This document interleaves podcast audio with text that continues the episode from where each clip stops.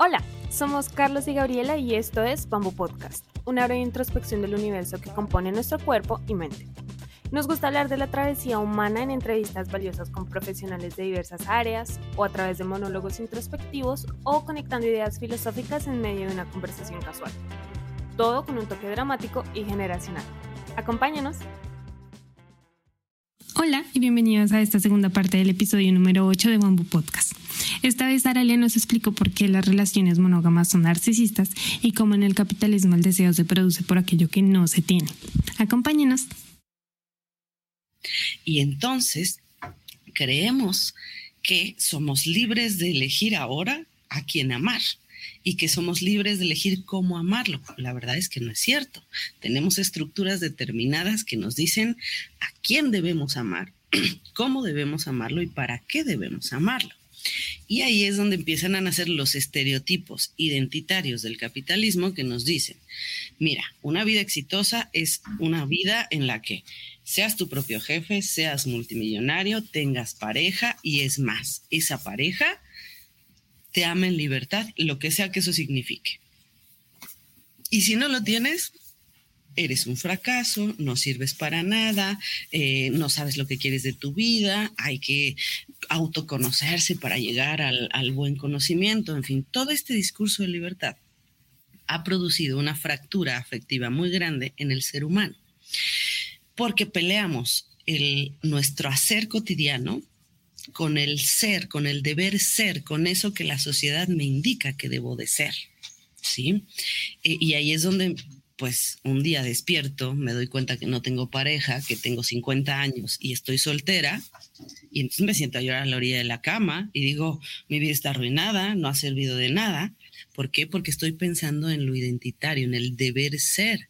No estoy recordando mis experiencias, lo que he vivido, lo que he hecho fuera del ámbito amoroso o lo que he hecho dentro del ámbito amoroso con otras personas, pero que no me dan un resultado de largo plazo, de por vida, infinidad de tiempo y amor eterno si no consigo ese amor eterno, soy un fracasado. Si no consigo eh, ser mi propio jefe, soy un fracasado. Si no consigo la libertad, soy un fracasado. Si no consigo la autonomía, soy un fracasado. Em, si no consigo el autoconocimiento, soy un fracasado. Si no consigo la paz mental, la felicidad, soy un fracasado. Todos esos discursos son capitalistas. ¿Qué hay que hacer con ellos? Hay que tirarlos a la basura. ¿Por qué? Porque hay que aprender a elegir de manera individual y singular qué es lo que representa una satisfacción para cada uno, porque ahí es donde podemos medir el nivel de fracaso de éxito realmente. O sea, ¿para qué yo quiero ser exitosa en el amor si mi nivel de satisfacción relacional es chiquitito? A lo mejor a mí me satisface muchísimo más dar clases, por ejemplo. ¿Sí? Y si no me aboco a ello y no le doy la validez y no reconozco que eso es un satisfactor para mi realización, para mi autonomía, para mi, mi yo completo, pues aunque sea excelente dando clases y aunque lo disfrute como enana y como niña y se me vaya la vida ahí, voy a regresar a mi casa deprimida, llorando porque no tengo pareja, en vez de darle la importancia que le debo de dar a lo que sí estoy disfrutando.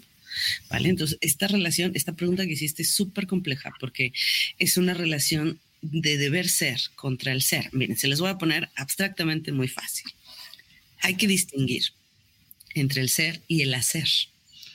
Nosotros, en este mundo sistema en el que vivimos, nos enseñaron a pensar en el ser, ideas abstractas. Soy feliz, soy amada, soy fiel, soy eh, profesional, soy exitoso, soy bla, bla, bla, bla, bla. El ser es una categoría abstracta, lejos de nuestra realidad. Es una construcción artificial. El hacer, ahí nos podemos reconocer mucho más fácilmente, encontrarnos en el hecho, en el acto. Hago yoga y me siento bien hago eh, ejercicio, hago clases y me gusta, hago relaciones personales y me encanta, eh, hago reír a la gente y eso me hace sentir bien, hago, hago cosas que fastidian al otro y ahí me reconozco como alguien, pues a veces con poder para lastimar a alguien, a veces para cuidar al otro.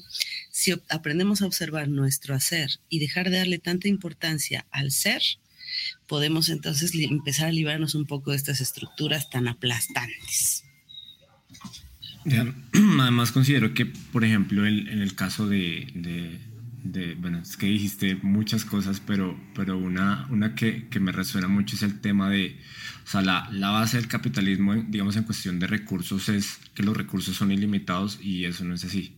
Eso por un lado. Y por otro, el tema de, de, cómo nos construyen una imagen narcisista de que podemos hacer todo y que es un ganar-perder. Entonces, si no, si tienes todo, o sea, y además, claro, las redes sociales pues tienen todo un complejo mediático poderosísimo donde te dicen, pues si no eres esto, pues fracasas. Y esa dinámica es, es, fatal, es fatal porque por eso hay tanta depresión, por eso hay como tantos problemas familiares, como tantas cosas, y hay tanta, no sé cómo llamarlo, como tanto vacío existencial en la gente, porque, porque al final, pues uno termina convirtiéndose o, alineándose a eso y, se separa totalmente de lo que uno es o, de lo que uno hace, lo que, lo que uno puede ser, como, como mencionabas hace un momento. Y, bueno, además creo que ese análisis del capitalismo y cómo, o sea, está, está increíble, creo que eso va para un episodio completo también. Pero me, me gustaría conectar eh, el concepto de la poligamia ahorita porque decías, bueno, el capitalismo te ofrece una gama muy amplia de opciones donde eso pues en la realidad no funciona así. Eh, entonces te quería, te quería preguntar, ¿qué, ¿qué, es la poligamia en sí? Porque puede ser considerada dentro de nuestras culturas latinoamericanas como una utopía o que es algo imposible de, de aceptar socialmente. Creo que va por el lado de la religión también, pero, pero pues si nos puedes ampliar un poquito esto, porfa. Claro, eh, y, no solamente la religión, diría yo, va mucho por el lado del, estereotipo social, justamente, del, lugar común de lo social, ¿no? Eh, mira, la, cosa con la poligamia es que igual es un concepto muy nuevo, tiene muy poco tiempo de haber eh, entrado a nuestras vidas. Quizá es algo que se empezó a escuchar en los 60s, en los 70s como poligamia. Y luego empezarse a practicar, pues pasó un poquito más de tiempo, ¿no? Entonces, la primer poligamia que, que, se entiende es básicamente una monogamia extendida a más parejas. O sea, la poligamia empezó con el pie izquierdo. Ese es el problema de la poligamia, ¿no?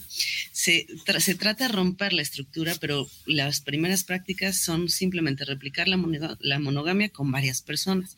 No funciona, por supuesto. Al revés, la cosa se pone súper complicada, porque imagínense, o sea, si tenemos una estructura de posesión dentro de la monogamia, y cuando posees a una persona se vuelve un problema. Imagínate poseer a 10 personas y que 10 personas tengan el mismo derecho de poseerte exactamente en la misma medida. Es una locura, es irracional totalmente, ¿no? Luego, la poligamia, claro, cambia, se transforma, se empieza a experimentar, se, se sigue teorizando ya con mucha más seriedad y entonces llega al punto nuclear. La poligamia se vuelve muy interesante cuando entiende el tema de la jerarquía relacional.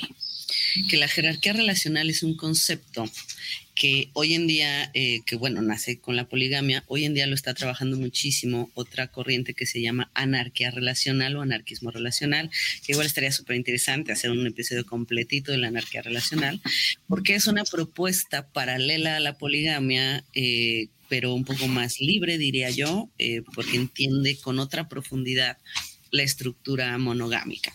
Em, la poligamia entonces, cuando entiende lo que se llama jerarquía relacional, es cuando se da cuenta, la teoría, digamos, de que la monogamia implícitamente trae una estructura en la que la relación de pareja debe de ser la más importante de todas sobre cualquier otra relación de manera universal, como nosotros nos relacionamos con las verdades absolutas, es decir, atemporal y universal.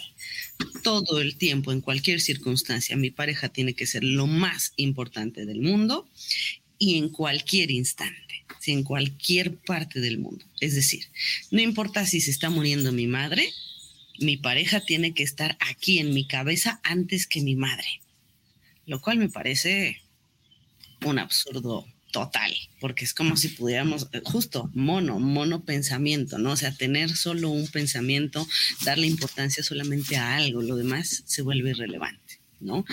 Cuando la poligamia entiende eso de la jerarquía relacional, es cuando se vuelve posible, es cuando deja de ser utópica, digámoslo así, porque entonces implica romper esa expectativa de que tú vas a ser mi pareja y vas a ser el eje de toda mi existencia.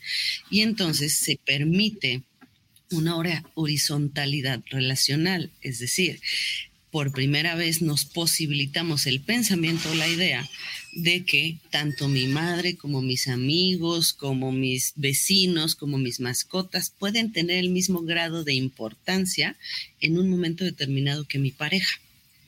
Y entonces ahí mi pareja se vuelve pues un acompañamiento para muchos procesos de mi vida porque la pareja ya no va a estar esperando ser ella el centro de atención, sino que se puede desplazar precisamente del narciso, que es el yo, al eros, para salir al otro. El eros es, está en el otro, el eros es salirte de ti mismo, narciso es voltearte a ver a ti mismo. ¿No? La relación monogámica es extremadamente narcisista. Nosotros nos vemos a nosotros mismos y luego a la pareja. Y ese es el foco. Y en la poligamia tenemos que salir de nosotros mismos y ver a los otros y entonces darles su justa medida, su tiempo, su atención, su vínculo especial a cada una de esas personas en vez de jerarquizarlos y decir qué relación es más importante. Y entonces hago mi escalita y a ti te veo el lunes, a ti el martes, a ti el viernes, a ti el domingo, porque eso es mi jerarquía relacional. ¿Sí?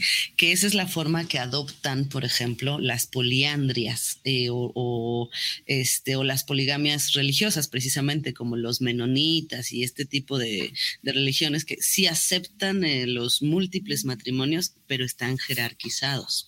Hay un central y los otros son pues alternos o van alrededor y cada quien en su papel, muy contento, pero eso no es poligamia, digamos, em, consensuada. ¿no? Ahora, la mayoría de la cultura latinoamericana practica la poligamia no consensuada, es decir, la infidelidad tal cual, ¿no? Entonces, bueno, en vez de ser infieles, mejor conversémoslo y tratemos de establecer un consenso. Y este es el otro giro importante que da la poligamia, que es la idea del consenso. Todo en las relaciones poligámicas tiene que estar consensado. Si no hay acuerdo, mejor no lo hagas porque puedes transgredir a la otra persona, ¿no? Entonces, hasta que llegues a un acuerdo, camina, ¿sí? Eh, ve hacia adelante. Eh, y aquí es donde surge, eh, les digo, la idea de la anarquía relacional, que es todavía romper más allá de la idea de poligamia, porque poligamia implica varias parejas. Y la idea de la anarquía relacional es poder tener varias relaciones que no sean todas necesariamente una pareja, por ejemplo, sino darles otros nombres o tener otro tipo de vínculos. Eh, la, la anarquía relacional toma en cuenta, por ejemplo, una relación amorosa con tu profesión. O sea, si tú tienes ahí un, vínculo amoroso con tu profesión, ¿qué pasa? Le tienes que dedicar tiempo, le tienes que dedicar cerebro, le tienes que dedicar atención, la tienes que cuidar. Es parte de tus relaciones importantes dentro de la anarquía relacional. Y la poligamia no tomaría esa relación como en cuenta, ¿no? Dentro de las relaciones. Eh, y otra, otra propuesta interesante de la, de, justamente de la anarquía relacional es eh, simplemente que justo la agamia, es decir, no todo tiene que ser pareja, pero podemos construir relaciones amorosas con sexo o sin sexo, relaciones sexuales con amor o sin amor, es decir, o sea, hay mucho más libertad para elegir lo que yo quiero de esa relación siempre y cuando la otra persona también lo quiera, ¿vale? Es que estamos mirando porque realmente has respondido todas las preguntas que teníamos preparadas. Me encanta. Un poco mezcladas, pero le dimos a todas. Sí, sí, sí, es que nos pasaba que, que conforme ibas respondiendo toda la, la, la, pero la pregunta, como que ibas tocando otros aspectos y los ibas desarrollando muy bien. Entonces, entonces fue como, dentro o sea, lo que estás diciendo está súper interesante, entonces era como, como tratar de entender esto, articular aquí, las preguntas acá, entonces, pero, pero, bueno, creo, creo que, la, creo que la, la, lo que faltaría, y es como lo que también nos, nos, nos causa inquietud, eh, es, es porque el, el poliamor, bueno, que creo que también otra vez ya ha sido más o menos desarrollado, es porque el poliamor se visualiza tanto como un amor libre sin límites y la monogamia como un amor reducido y limitado por convenciones sociales. O sea, porque se romantiza tanto el, poliamor a pesar de que sabemos que no funciona y la, la monogamia muchas veces se, se, sí se ve como algo muy conservador. Eh, ¿Por qué pasa esto? Bien, es que justamente eh, la monogamia necesita de un poder vertical para poder sobrevivir. ¿Sí? Es decir, ejercerse de arriba para abajo, eh, porque está ligada, recuerden siempre, la monogamia está ligada necesariamente a la estructura patriarcal y heteronormativa. ¿sí? O sea, tres conceptotes ahí hechos bola, ¿no? Monogamia, patriarcado y heteronormación. Es decir, eh, monogamia, una sola pareja que esté regida por el heteropatriarcado, por la estructura vertical en la que el patriarca sea el que domina la relación y heteronormativa en la que las reglas de la normalidad corporal y sexual se apeguen a la atracción heterosexual, varón, mujer. De ahí en fuera, todo lo demás es una perversión de la monogamia, ¿no? O una devivación, una cosa ahí medio rara. Entonces, la monogamia surge con esos tres pilares. Y esos tres pilares llevan o remiten necesariamente a la idea de lo uno, una pareja, un amor, una responsabilidad, una familia. ¿sí? La poligamia remite a la idea de lo múltiple, múltiples parejas, múltiple amor, múltiples responsabilidades, múltiples formas de relacionarse, de ser, etcétera, etcétera. ¿okay? Eh, en filosofía podemos hacer una analogía muy rápida, que es el pensamiento identitario, el pensamiento capitalista, te remite siempre al pensamiento de lo uno una forma de ser feliz, una forma de éxito, una forma de satisfacerte, una forma de consumir, una forma de amar, y pónganle las palabras que quieran, pero es una, ¿sí?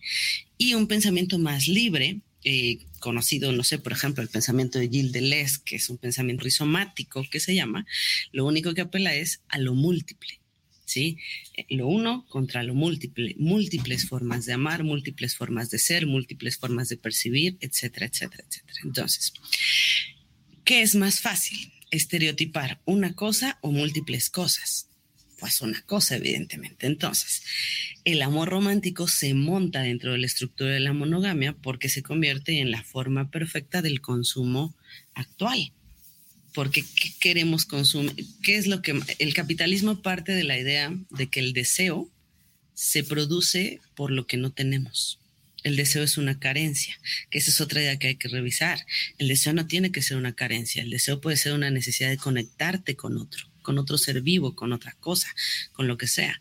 Pero bueno, el capitalismo nos ha dicho, tú deseas lo que no tienes, nadie desea lo que ya tiene. Porque no, si es algo que me gusta lo puedo volver a desear y desear constantemente. Pero bueno, nadie desea lo que ya tiene. Entonces, vamos a producir ese amor perfecto, ese amor romántico, ese amor de cine, porque nadie lo tiene. Sí, entonces vamos a hacer que lo deseen, porque además ese es el vehículo para la familia monogámica, precisamente. Entonces, primero, el gran amor de película, que además le meten un montón de estereotipos eh, que son insalvables a estas alturas. O sea, no solo tienes que amar a tu pareja, ¿sí? Eh, entre los dos tienen que ser eh, perfectos estrategas económicos para poder eh, mantener una familia bien y, con buenas finanzas y saludables y demás, ¿sí? Encima de todo, los dos tienen que tener una sensualidad prefabricada para que el otro te desee constantemente, ¿sí? Y desearse durante 60, 80 años de su vida, ¿no? Es irreal. Es absolutamente irreal. O sea, no puedes tener todo eso al mismo tiempo en una relación toda la vida. Es ridículo, es absurdo. Y encima de todo, ten hijos, cuídalos, vuelve los buenos ciudadanos, sigue deseando a tu pareja sexualmente encima de los hijos, ¿no? ¿Por qué? Porque la pareja es lo más importante, no los hijos, que esa es parte de la estructura monogámica, ¿sí? Como la pareja es lo más importante, cuando vienen los hijos, los hijos ¿qué hacen? Pues destruyen la relación de pareja, porque en la práctica son más importantes, pero en la idealización no. Y entonces el marido se pone celoso de los hijos. Y por eso decimos que Freud no se equivocó, porque Freud vio claramente la estructura monogámica. Claro, todos los papás del mundo compiten con los hijos, pues sí, porque es una estructura monogámica. Si no fuera así, pues al contrario, se volverían padres en vez de hermanitos menores, ¿no? Para competir con sus, con sus hijitos. Bueno, entonces, todos estos estereotipos que circulan alrededor del amor romántico lo, producen como un inalcanzable. Así, lo avientan a la idealización, pero que cual Disney nos ayuda muy bien, ¿no? En esas escenas en las que ah, es el príncipe maravilloso y la escena y el amor a primera vista y todas estas bobadas que nos enseñan, ¿qué producen? Producen que todos lo deseemos porque no lo tenemos Y entonces vamos toda la vida buscándolo, tropezándonos, rompiéndonos la cara contra la pared, porque la vida real no es ni remotamente cercana a eso que nos mostraron, pero al capitalismo le sirve de una manera magistral para que sigamos reproduciendo el consumo y la estructura monogámica, ¿sí? Y por eso la poligamia nunca va a estar en el foco del deseo de la gente. La poligamia la gente lo va a tomar como una salida, como una válvula de escape ante tanta insatisfacción dentro de las relaciones monogámicas, ¿sí? Porque pues es más difícil que el capitalismo capture el deseo de la poligamia, que lo va a lograr eventualmente y van a empezar a escuchar que ahora la moda va a ser ser poligámico, se los prometo, en unos 20 años se van a acordar, ¿no? De que ahora la estructura es la poligamia, porque el capitalismo hace eso, siempre toma lo que surge como una resistencia, lo captura y lo reconduce a la moda y entonces podemos tener camisetas con el Che Guevara, ¿no? Este, o sea, pobre Che Guevara, seguro se retorció en la tumba, pero esa es la experiencia, el expertise, perdón, del capitalismo, recapturar lo que aparece como algo de resistencia, una propuesta distinta, y dice, ah, muy bien, se quieren ir por allá, bueno, lo vamos a institucionalizar, lo vamos a volver popular, y ahora va a haber una forma correcta de poligamia. Y vamos a volver al mismo problema Así que bueno, espero haber respondido la pregunta. y bueno, creo que también lo que nos ha pasado en este episodio es que teníamos preguntas muy, lo, que ya mencioné, como esperábamos una respuesta muy concreta, porque también eh, a la hora de investigar, pues encontramos con propuestas, eh, respuestas muy concretas, por ejemplo, tipos de monogamia, cinco, este, este, este y este, y ya, o sea, están así, y supongo que para mucha gente que se interesa en el tema, o cosas así, encuentran información de este tipo, cosas muy concretas y que realmente no, no, no van a la base.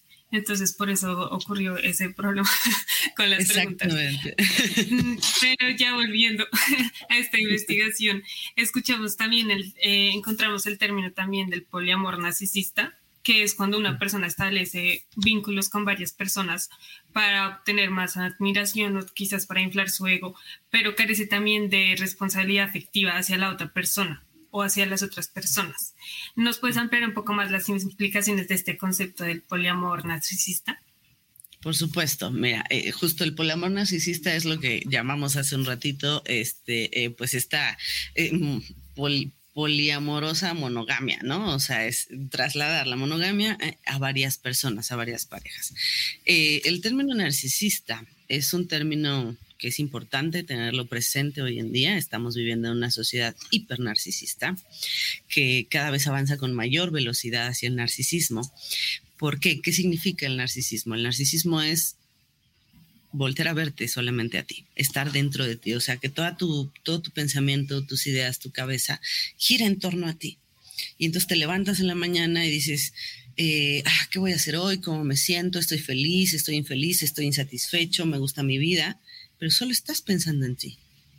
Y te vuelves literalmente incapaz de salir de ti mismo y ponerle atención al otro, mirar al otro, escuchar al otro, percibir al otro, es algo que ya ni siquiera tenemos la facultad intelectual de hacerlo. Hemos perdido la capacidad de atención en el otro. Cuando alguien nos habla, ya no lo escuchamos, estamos pensando en si eso que me está contando yo lo he vivido, si le voy a responder algo o no, estoy viendo el celular, o sea, eso es el narcisismo precisamente. ¿Qué significa un poliamor narcisista? Es una persona que va buscando personas que le gusten, que generalmente le recuerden algo de, ella misma en, el otro y que simplemente las va a utilizar de manera utilitaria, como si fuera un objeto, para darse satisfacción. ¿Sí? Y eso es todo. Y pueden ser dos, 40, 10, 20. Y eso implica lo que decías, que es la irresponsabilidad afectiva. Es decir, yo me vinculo por mi propio placer, por mi propia satisfacción, sin, que me importe ni siquiera lo que el otro está sintiendo. Y eso lo puede hacer solamente un narcisista. ¿sí? Eh, yo creo que esta sociedad se está fracturando, la estamos fragmentando, se está cayendo a pedazos, porque el narcisismo ha crecido de una manera exponencial y atraviesa todo, nuestras relaciones afectivas, nuestras formas laborales, eh, nuestros objetivos de vida, nuestros proyectos de vida. ¿sí? Tú podías escuchar a la gente hace 20 años que pensaba en su proyecto de vida y algunos decían, ah, es que no sé, a mí me encantaría poder lograr que en mi comunidad tuviéramos tal cosa como proyecto de vida. Pensaban en el otro como proyecto de vida. Hoy, ¿quién habla de un proyecto de vida con otro? Nadie. Todo, todo el mundo te habla de un proyecto de vida para ellos mismos. Ah, yo, mi proyecto de vida es ser youtuber, ser futbolista, ser feliz, ser rico, ser exitoso, todo lo que tú quieras, pero soy yo. El otro, el otro me va a ayudar a lograrlo. El otro lo voy a utilizar como un objeto para llegar ahí. Y eso es totalmente antiético. Hay una máxima de ética que la desarrolló el señor Kant, que dice, eh, no se puede o no se vale utilizar a ninguna persona como un medio para lograr un fin, sino que cada persona tiene que ser un fin en sí mismo. Es decir, si yo me relaciono con ustedes, Carlos y Gabriela, eh, no es para que eh, me publiquen un episodio en su podcast y luego me vuelva rica, famosa y millonaria. No, es para hablar con ustedes, es para conversar con ustedes, es para pensar en común, es para tirar nuevas ideas al mundo y ya está. Pero no es utilizarlos a ustedes como un medio para un fin, porque ustedes son un fin en sí mismo y el fin es conversar, escucharlos, conocernos, y eso es lo que nos puede dar alegría durante una hora de nuestra vida. Pero si solamente estamos en la lógica narcisista, yo a ustedes los utilizaría para algo específico. Y eso lo hacemos en todos los aspectos de nuestra vida. Y ese es el corazón del poliamor narcisista, precisamente. Utilizar a las otras personas para mi satisfacción, sin importarme tres pepinos, lo que sea de la vida afectiva o emocional del otro. Y, bueno, no sé, como para ir eh, cerrando, redondeando, a mí me encantaría decirle a la gente, huyamos de este narcisismo. ¿Cómo? Activemos el eros, recordemos que la vida pasa afuera de nosotros. Volvamos a poner nuestra atención allá afuera, en la otra edad. Dejemos de creer que somos lo más importante del mundo mundial de todo el universo y volvamos a poner atención a la afuera, porque ahí podemos bajar el narcisismo, reactivar el eros y descubrir, inventar nuevas formas de relacionarnos distintas, que no sean ni monógamas ni poliamorosas necesariamente. Yo debo confesar que ya quedé con más dudas que respuestas y, y eso es muy bueno, eso es muy bueno. Y, además sí, despertar este sentido de la otra persona, eh, porque, porque si el mundo está mal y pensamos en nosotros mismos, pues, pues todo el mundo va a estar pensando en sí mismo y todos nos vamos a ir al carajo de igual manera. Entonces eso, eso representa, sí, eso es, eso es, gravísimo. Y bueno, la, la, última pregunta para ir cerrando el, episodio, que creo más o menos también la, la, desarrollaste, pero tal vez un poco más personal es, eh, y es pues con la pregunta con la que cerramos eh, todos los episodios con nuestros invitados, es qué impacto quisieras dejar en tu entorno con, con tu profesión, con tus preguntas, con, con tu quehacer. Bien, muy bien, excelente pregunta. Eh, ¿Qué impacto? Lo que yo quisiera impactar es el pensamiento de la gente, simplemente eh, impactar justo esas formas eh, comunes y estereotipadas de pensar y pues nada, sembrar la semillita de la duda, sembrar la semilla del pensamiento propio quizá. Yo estoy convencida de que si la gente empieza a transformar su pensamiento y se empieza a apropiar de él, a responsabilizarse de su propia forma de pensar, el mundo sí puede ser otro, sí, sí podemos cambiar las cosas. Eh, y más rápido de lo que creemos y en todos los aspectos, en todos los ámbitos. Entonces, lo que yo espero, así uno de mis objetivos, es justo el que les acabo de decir, lograr que la gente de mi alrededor sea menos narcisista y seamos más eh, eróticos en todo el sentido de la palabra, es decir, nos volquemos al eros y podamos estar en el otro y aprendernos a reconocernos desde la otra edad y aprender a construir las relaciones justamente desde la otra edad. Entonces, mi objetivo concreto es que la gente aprenda a filosofar por sí misma. Aprender a filosofar no es aprenderte las corrientes de pensamiento ni leer 25 mil autores. No, claro, hay que leer, hay que cultivarse, hay que enriquecer la mentalidad pero aprender a filosofar es aprender a pensar, aprender a hacerse preguntas importantes, preguntas profundas, no quedarte con la primera respuesta, tener esta curiosidad que yo siempre digo, recuperemos nuestro niño que perdimos en el camino, el que nos llevaba a explorar las cosas, ¿no? Ese niño que decía, ¿y por qué? Y a ver qué pasa si hago esto, y si me embarro de tierra y luego hago tal cosa, ¿qué sucede, no? ¿Y por qué me dicen que el cielo es azul si yo lo veo morado? O sea, ese niño que podía ir en contracorriente, que podría contradecir, que podía preguntar por lo más obvio, eso es recuperar la filosofía. La filosofía pregunta por lo obvio, por lo que ya está pensado o por lo que ya está dicho, ¿no? Pues que las relaciones humanas son obvias. Sí, todo el mundo las tiene, claro.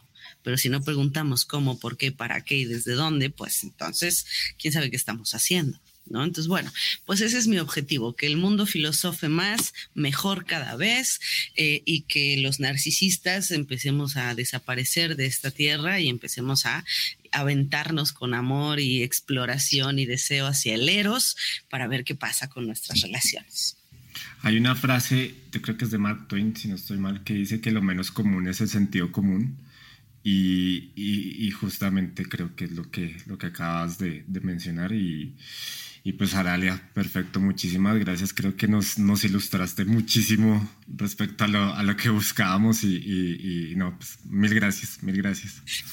No, hombre, un placer. Me da muchísimo gusto. Fueron muy buenas preguntas. Este, me alegra que hayan aguantado la hora completa para que podamos conversar de esto. Y bueno, como verán, pues son temas muy amplios, así que pues yo encantada de que hagamos un segundo tema eventualmente, este, para poder profundizar en todas las preguntas. Y este, y bueno, nada más si la audiencia tiene dudas o inquietudes, eh, les recomiendo mucho un libro que es muy bueno, que se llama Anarquía Relacional eh, de un español que se llama Juan Carlos Pérez Cortés. Es, es de los únicos libros que existen al respecto y tiene una pues una investigación muy importante muy bien hecha. Entonces para quienes eh, la, audiencia que tiene dudas les recomiendo mucho ese libro y bueno también se pueden ir a mi podcast no filosofía aplicada a la vida y ahí pues encontrarán más preguntas que respuestas pero al menos les haremos también un poco de ruido en la cabecita y bueno, hemos llegado ya al final del episodio. De nuevo, muchas, muchas gracias, Aralia, por tu disposición, por tus, por tus respuestas, por esta clase pequeña de filosofía. Y obviamente a nuestros oyentes por acompañarnos en el episodio de hoy. Recuerden que como siempre pueden encontrarnos en nuestras redes sociales, donde también estamos abiertos a escuchar sus comentarios, opiniones que nos ayuden no solo a crecer, sino también a seguir creando una discusión más amplia sobre cómo llevar una vida pasible y de bienestar. Nos vemos el próximo martes con un nuevo invitado y un nuevo tema. Adiós. Gracias, muchas gracias chicos. Hasta la próxima.